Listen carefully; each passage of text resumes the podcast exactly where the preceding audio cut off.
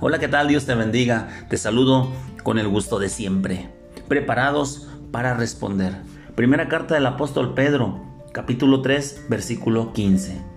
Sino santificad a Dios el Señor en vuestros corazones y estad siempre preparados para presentar defensa con mansedumbre y reverencia ante todo el que os demande razón de la esperanza que hay en vosotros.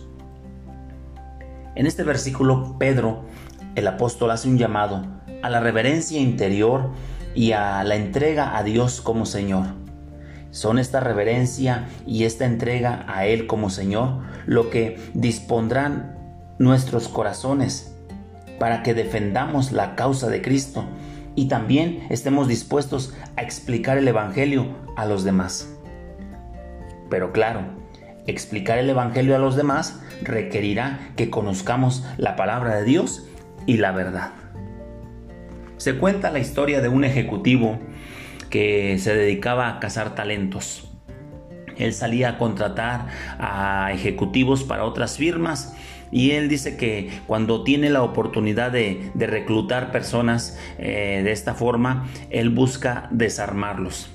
¿A qué se refiere? Bueno, pues dice que hace la cita con ellos, les ofrece un refresco, se quita el saco, se quita este, la corbata, se pone cómodo para que la otra persona se sienta a gusto, relajada, comienzan a hablar de familia, de fútbol, de lo que sea, hasta que él pueda ver que la otra persona está relajada. Y luego, cuando por fin lo mira relajado, se inclina hacia él, lo ve directo a los ojos y le dice, ¿Cuál es tu propósito en la vida? Y dice que es sorprendente cómo ejecutivos con mucha experiencia son desarmados con esta pregunta. Y dice que en una ocasión él estaba entrevistando a un ejecutivo con mucho reconocimiento y lo tenía ya desarmado. Ya él lo veía cómodo y relajado y dijo, este es el momento de hacer esta pregunta. Entonces se inclinó delante de él, lo miró a los ojos y le dijo, ¿cuál es tu propósito en la vida?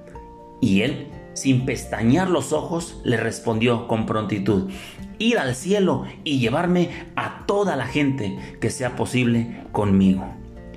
Cuenta este cazatalentos que por primera vez en su carrera se quedó sin habla debido a esta respuesta que escuchó. Amigo y hermano que me escuchas, algunos creyentes consideran que la fe es un asunto personal que debe uno reservarse para uno mismo.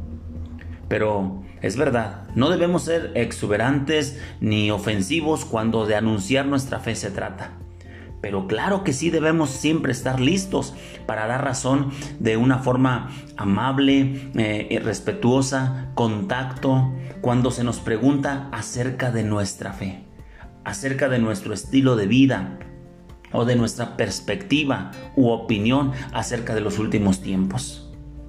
Quiero preguntarte, cuando otros a tu alrededor te miran a ti, ¿pueden ver en ti la esperanza en Cristo? ¿Estás preparado para decirle a otros lo que Cristo ha hecho en tu vida? Si tu respuesta es no, prepárate.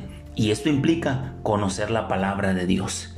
Y si ya estás preparado, pues adelante, ve en busca de las almas que están necesitadas de esperanza y salvación. Que tengas un excelente día. Que Dios te bendiga. Hasta la próxima.